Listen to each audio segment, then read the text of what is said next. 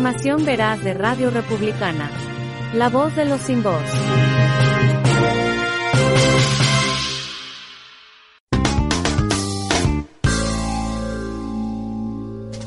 From New York, this is Democracy Now!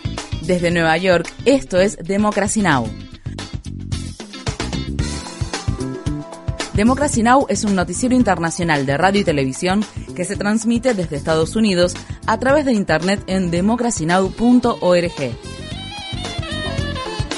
Welcome to Democracy Now!, democracynow.org. Bienvenidos a Democracy Now! en español, democracynow.org barra es, el informativo de la cuarentena con Amy Goodman.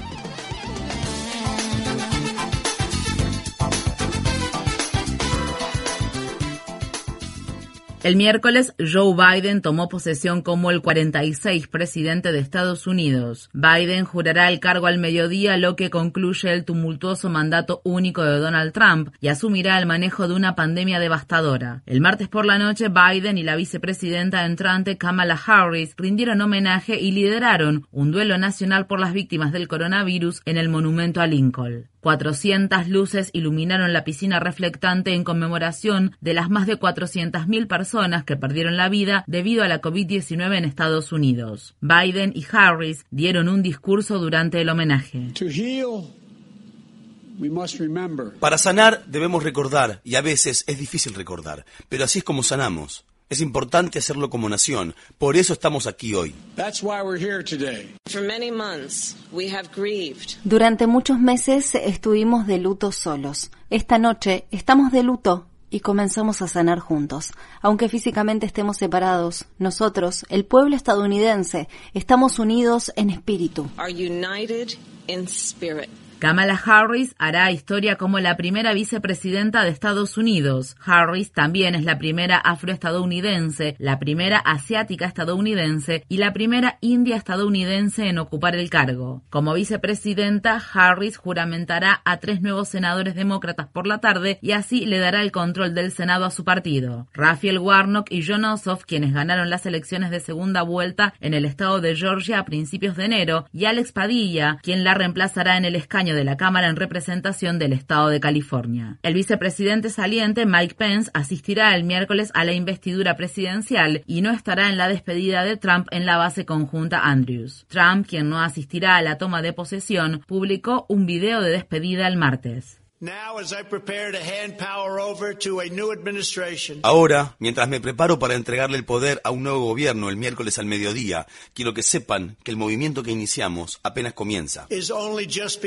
En una de sus últimas medidas como presidente, Trump revocó su propia orden ejecutiva de 2017 que prohibía a las personas designadas por el gobierno federal realizar actividades de cabildeo para influir en el funcionamiento de los organismos en los que trabajan dentro de los cinco años posteriores a su salida del gobierno. Los eventos de la investidura presidencial de Estados Unidos se llevaron a cabo el miércoles en Washington, D.C., ciudad que se encuentra fuertemente custodiada y cerrada. 12 miembros de la Guardia Nacional del Ejército fueron retirados de sus funciones relacionadas con la toma de posesión mientras se los investiga para garantizar que no tengan vínculos con grupos u opiniones extremistas. Dos de los soldados que fueron removidos de la ceremonia enviaron mensajes de texto o hicieron publicaciones en las redes sociales en las que amenazaban a legisladores. Mientras las autoridades continúan identificando y arrestando a los alborotadores que participaron en la insurrección del 6 de enero en el Capitolio de Estados Unidos, fiscales presentaron el martes cargos de conspiración contra tres miembros del grupo militante de extrema derecha Oath Keepers, ya que alegan que contribuyeron a planear y coordinar el ataque. Según documentos judiciales, uno de los miembros, Thomas Edward Caldwell, recibió un mensaje de Facebook durante el ataque en el que podía leerse lo siguiente: Todos los miembros están en los túneles debajo del Capitolio. Enciérrenlos, tiren gas. Mientras tanto, el líder de la mayoría republicana en el Senado, Mitch McConnell, quien pronto será el líder de la minoría, criticó a Trump y a los insurrectos en el último día completo de la presidencia de Trump.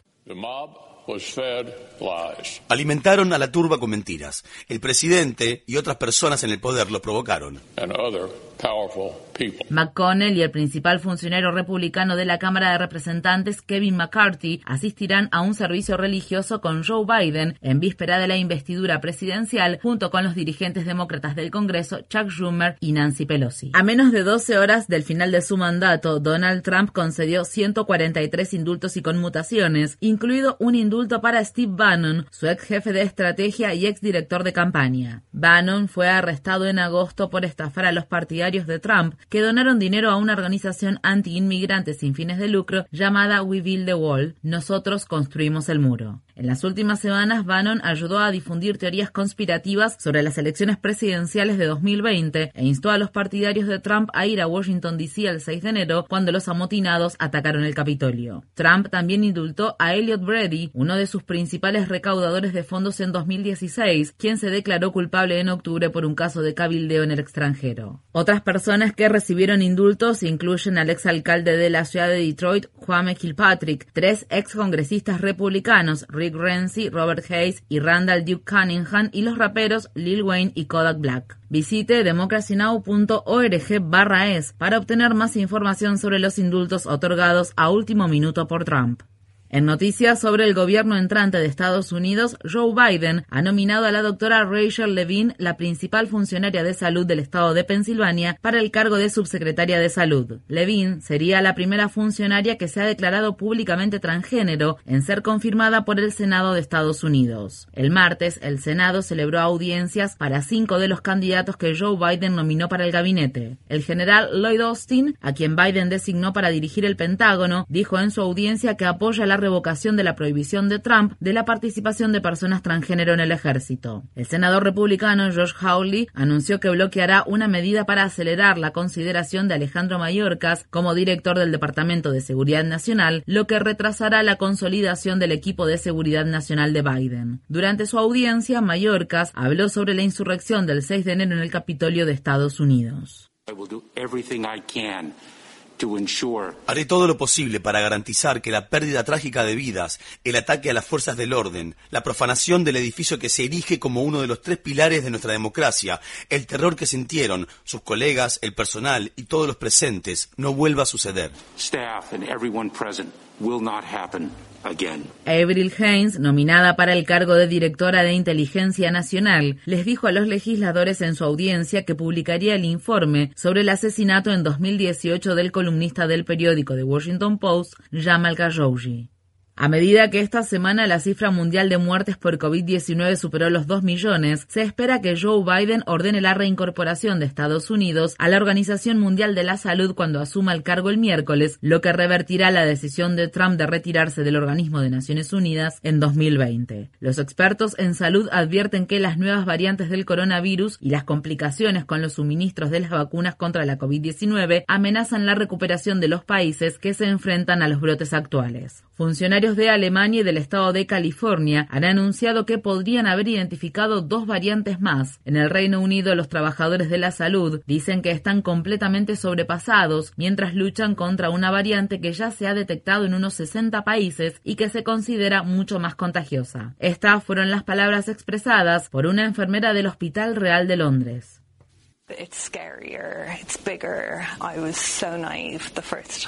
La variante es más aterradora, es más grande. Fui tan ingenua la primera vez, no estaba para nada convencida de que habría una segunda ola, y los números descomunales que nos desbordaron son yo nunca pensé que sería posible tener tantos pacientes en terapia intensiva. La Organización Mundial de la Salud advierte que se espera que muy pronto las muertes mundiales por la pandemia superen las 100.000 por semana. Esto se produce al tiempo que un panel de revisión internacional publicó un informe condenatorio que expone una serie de fallas de los gobiernos y de las organizaciones de salud pública, incluida la OMS, en la preparación y la respuesta a la pandemia. Estas fueron las palabras expresadas por Helen Clark, copresidenta del panel y ex primera ministra de Nueva Zelanda. Recién un mes después de que Wuhan decretara el estado de alarma, el sistema internacional declaró el mayor estado de emergencia posible, que es la declaración de emergencia de salud pública de importancia internacional. E incluso entonces, cuando la COVID-19 ya se había propagado en muchos países, no se le dio la importancia necesaria a esa declaración de emergencia. En su último día completo en el cargo, el secretario de Estado de Estados Unidos, Mike Pompeo, denunció el multiculturalismo como una manera de distorsionar la gloriosa fundación de la nación estadounidense y afirmó que Estados Unidos no es un país multicultural. El comentario de Pompeo se produce un día después de que la Casa Blanca publicara, en conmemoración del Día de Martin Luther King, un informe de la Comisión 1776 de Trump que aboga por una educación patriótica al tiempo que justifica la esclavitud y defiende que se contara a los negros esclavizados como tres quintas partes de una persona. El informe ha sido criticado por historiadores. Ibram X. Kendi, profesor de la Universidad de Boston, dijo lo siguiente al respecto. Este informe presenta a los padres fundadores esclavistas como abolicionistas, a los estadounidenses como pioneros del movimiento abolicionista mundial, a la desaparición de la esclavitud en Estados Unidos como algo inevitable. Trump formó la comisión en respuesta al proyecto 1619 del periódico de New York Times, que evaluaba cómo la esclavitud forjó la nación estadounidense.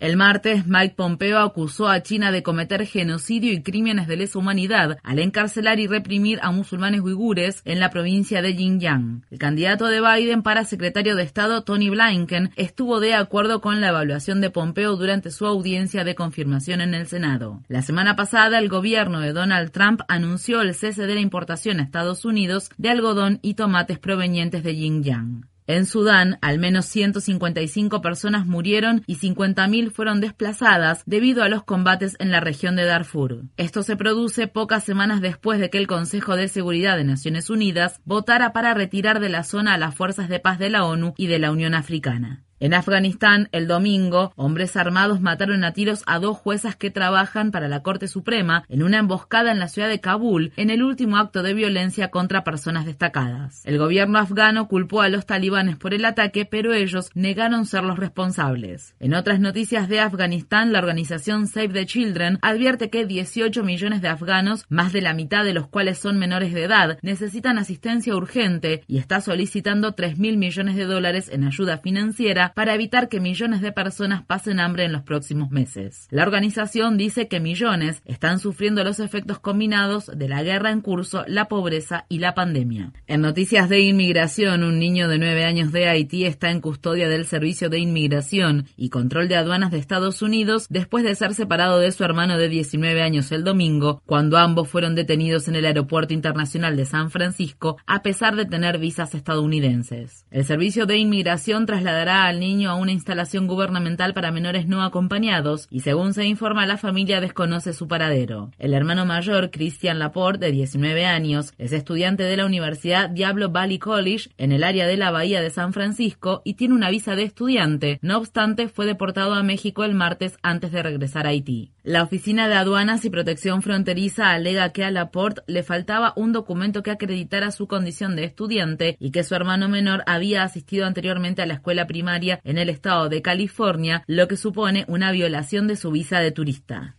En otras noticias de inmigración, los solicitantes de asilo en la frontera sur en México publicaron un video pidiendo al gobierno de Biden y Harris que tome medidas inmediatas para poner fin a las políticas destructivas de Trump y para promulgar procedimientos más humanos. Eliminar de inmediato la separación de familias migrantes y ejercer acciones de inmediato para la reunificación familiar de las mismas garantizar la representación legal para personas solicitantes de asilo. Garantizar el derecho a solicitar asilo especialmente para poblaciones vulnerables, por ejemplo, mujeres embarazadas, niñez no acompañada, población LGBTIQ y personas afrodescendientes. En la ciudad de Nueva York, al menos cinco personas fueron arrestadas el lunes por la noche después de que más de 300 policías, muchos de ellos con equipo antidisturbios, se enfrentaran a cientos de trabajadores en el mercado Hunts Point del distrito del Bronx, quienes han estado en huelga desde el domingo para exigir salarios justos. Los líderes sindicales denunciaron el ataque policial.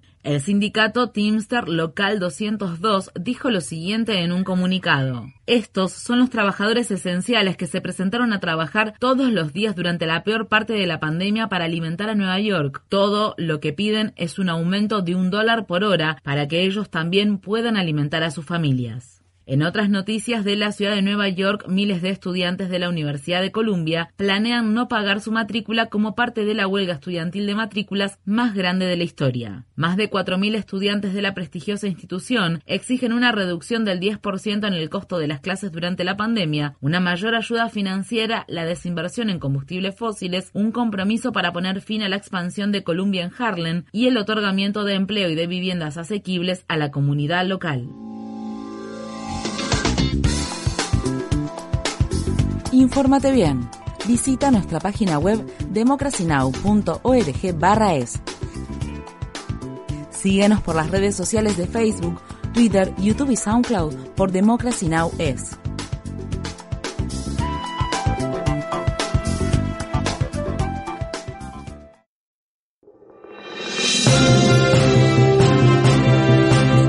La información veraz de Radio Republicana.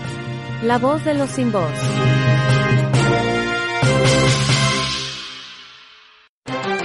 La economía hace el mundo andar. Te ayudamos a entenderla. Bienvenidos, ¿qué tal? Un gusto recibirlos una vez más aquí en Montevideo. Soy Federico Giurkovic y les pido que me ayuden a recibir con mucho gusto a Florencia Cremonese. ¿Cómo está Florencia? Todo muy bien, Federico, muchas gracias. Hoy, el día que asumió el nuevo presidente de Estados Unidos, vamos a hablar sobre la relación a la interna de América del Norte con sus socios regionales, Canadá y México. El tema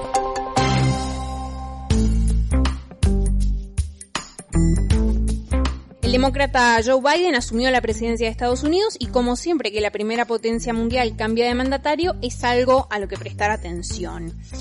Sobre todo en este caso, porque el país ve el final de un gobierno extremadamente polémico, como fue el del republicano Donald Trump, que en lo que nos concierne, que es la economía, revolucionó bastante el terreno.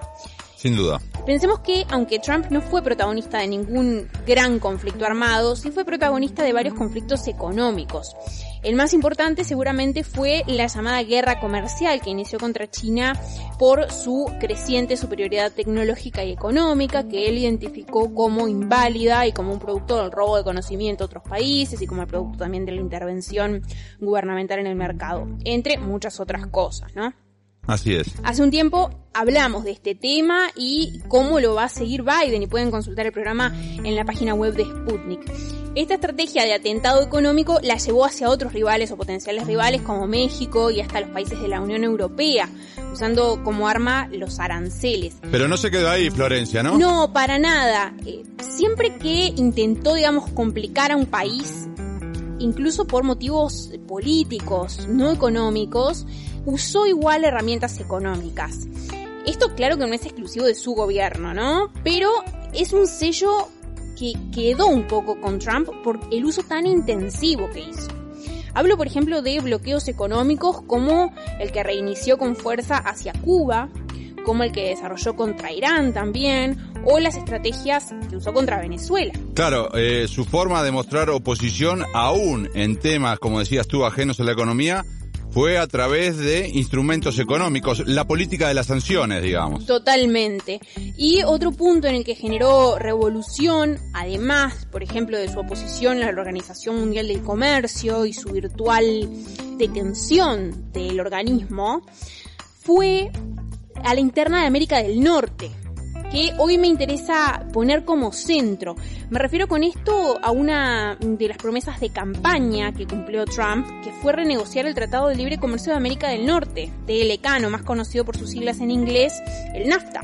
Un tratado que él decía que había sido el peor de la historia firmado por su país y del que amenazó con sacar a Estados Unidos si no se renegociaba. El resultado fue un cambio hacia el actual Tratado México-Estados Unidos-Canadá o TEMEC, mucho más favorable a Estados Unidos y sobre todo hacia industria manufacturera porque pone reglas a la producción en México para evitar una suerte de competencia desleal, sobre todo por los bajos costos laborales en México y la migración que hubo de empresas hacia ese país. Ahora, ¿qué va a hacer Biden con eso? A ver. ¿Va a seguir por esta senda? ¿Va a cambiar de rumbo? Se lo consultamos al doctor Víctor Manuel Olía, profesor de Relaciones Internacionales e integrante del sitio especializado en Relaciones Internacionales Perspectiva Global. La entrevista. Una de las tendencias, por decirlo de alguna manera, que han estado claras desde que Biden se perfiló como el próximo presidente de los Estados Unidos de América es que el TEMEC, el USMCA, va a quedar en los mismos términos en los que se planteó durante la administración de Donald Trump. Lo que sí va a cambiar es la postura del gobierno de los Estados Unidos de América, sobre todo con su relación con México, que es donde se han tenido mayores dificultades para que se lleven a cabo algunas de los grandes logros, por así decirlo, que se lograron en esta renegociación de lo que fue el Tratado de Libre Comercio para América del Norte, ¿no? Entonces, eso sería como un primer punto, la continuidad, ¿no? En entrevistas, eh, Biden incluso apoya o apoyó en su momento eh, la firma de este tratado en el entendido de que el movimiento obrero estadounidense lo había apoyado ampliamente. Y como podemos recordar, Biden tiene una cierta identidad de clase trabajadora porque viene de un pueblo en Pensilvania, Scranton, que es un pueblo minero, ¿no? Entonces se identifica mucho con el movimiento obrero y partiendo de esa identificación y de ese apoyo, entonces, digamos, dio visto bueno. Ahora, esto no quiere decir que nada cambie la interna de América del Norte, ¿no? De hecho, hay dos cosas en las que se espera un control y un rol mucho más riguroso desde Estados Unidos. Uno es el de las condiciones laborales y sobre todo los salarios en México, porque es algo que se acordó en el TEMEC para que haya menos diferencia entre países del tratado, sobre todo de México respecto a Canadá y Estados Unidos. Y en eso se espera que Biden ponga mucha más atención como parte de su programa de recuperación de la economía nacional tras el COVID-19. Biden le ha prometido a la clase trabajadora estadounidense que va a tratar de poner sus intereses mucho en consonancia con la visión hasta cierto punto de Donald Trump, primero, antes que los intereses, por ejemplo, de los grandes empresarios estadounidenses, ¿no? Entonces, en ese sentido, lo que está planteando el gobierno de Joe Biden es mejorar las condiciones laborales en México, para que no suceda lo que sucedió con la firma del NAFTA o del Telecan, ¿no? que eh, precisamente el abandono de la clase obrera estadounidense por la movilización de las industrias a México porque tenía mejores condiciones laborales para ellos, ¿no? Entonces, eso es algo que se quiere evitar y por eso Joe Biden ha recalcado en varias ocasiones que quiere poner un énfasis en la protección laboral, ¿no? Para esto ya se han diseñado algunos mecanismos como el mecanismo de respuesta rápida en cuestiones laborales que le va a permitir a los Estados Unidos poner algún tipo de acciones legales contra fábricas en México que no cumplan con los acuerdos de libertad de asociación, por ejemplo, sindical, o con los acuerdos propuestos en los contratos colectivos, ¿no? Entonces, lo que se espera es que este énfasis en la protección laboral no subvalorice, por así decirlo, al trabajador estadounidense y no cree esta movilización de la industria eh, que ha tenido, sobre todo en la región de los Grandes Lagos, muchas consecuencias económico y sociales para la población de Estados Unidos. Otro punto central y que incluso puede generar más tensiones es el medioambiental, porque mientras Biden lo tiene como prioridad, México todo lo contrario. Y en eso de hecho Trump y Andrés Manuel López Obrador, el presidente mexicano, eran bastante cercanos, por decirlo de alguna manera porque no era algo de su agenda, mientras que con Canadá sí se daban diferencias. Bueno, ahora Biden va a acompañar, quizá eh, con más ahínco todavía que Canadá, la preocupación que manifestaba de forma eh, un poco más fuerte en su momento el gobierno de Justin Trudeau. Esto parece que no fuera económico, pero lo es porque hablamos de la industria de las energías limpias en contra de la industria de la energía hidrocarburífera. Hablamos también de diferentes formas de generar empleo y hablamos de que Estados Unidos podría presionar incluso a la industria mexicana por su impacto ambiental. Como saben aquellos que se interesan en la política doméstica de México, el gobierno de López Obrador ha revigorizado, por decirlo de alguna manera, a petróleos mexicanos, la estatal que se dedica a la extracción precisamente de hidrocarburos y a la Comisión Federal de Electricidad, ¿no? Hace algunos días se redactó una carta en la cual se acusa al gobierno de López Obrador por parte de algunos representantes políticos estadounidenses de tener prácticas desleales en torno a los hidrocarburos de acuerdo a lo previsto tanto en el Telecán en su momento como en el Temec, ¿no? Y esto quiere decir que López Obrador está protegiendo mucho estas dos empresas paraestatales y no está permitiendo que las empresas privadas estadounidenses entren en competencia para adjudicaciones de proyectos, ¿no? Entonces, esto también puede ser una cuestión de que tense las relaciones, habrá que ver cómo evoluciona y la otra también es esta visión que tiene el gobierno López Obrador de regresar a los combustibles fósiles, ¿no? Que va en contra, eso sí, directamente, y como lo ha mencionado Joe Biden en reiteradas ocasiones, a esta política verde que se va a tratar de instaurar durante su gobierno. Por último, pero no menos importante, seguramente haya un cambio en términos migratorios, y esto no es menor por el rol de paso que tiene México y por el rol de la migración en la fuerza laboral, sobre todo por esta competencia que tanto marcaba Trump y que se supone no marcará tanto Biden de que había una pérdida de puestos de trabajo por culpa de los inmigrantes, que eran mucho menos exigentes, por ejemplo, a nivel salarial o eh, de mm, exigencias eh, en prestaciones o seguros laborales.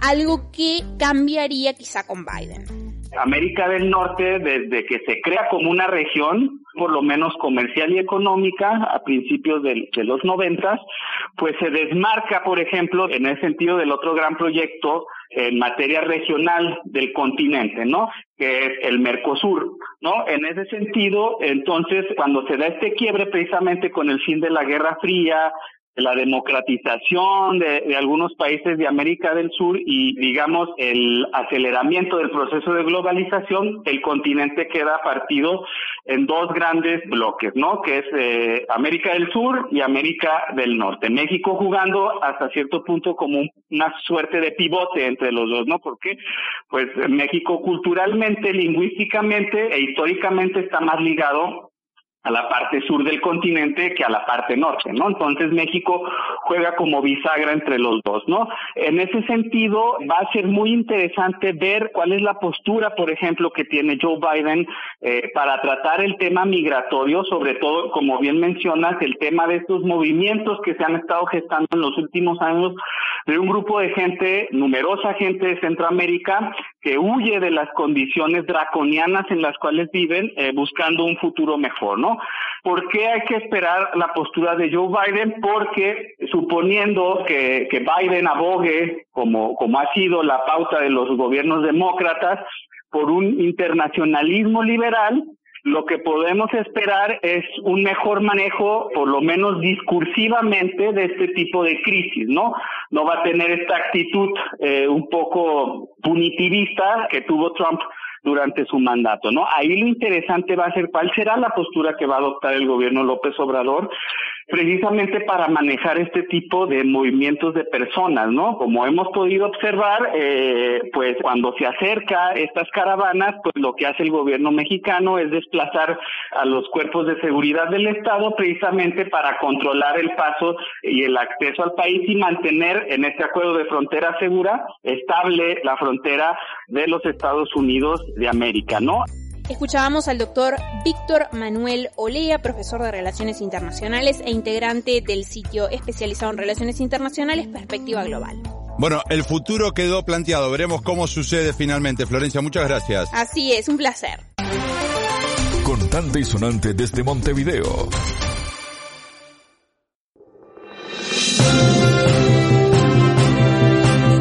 La información veraz de Radio Republicana. La voz de los sin voz.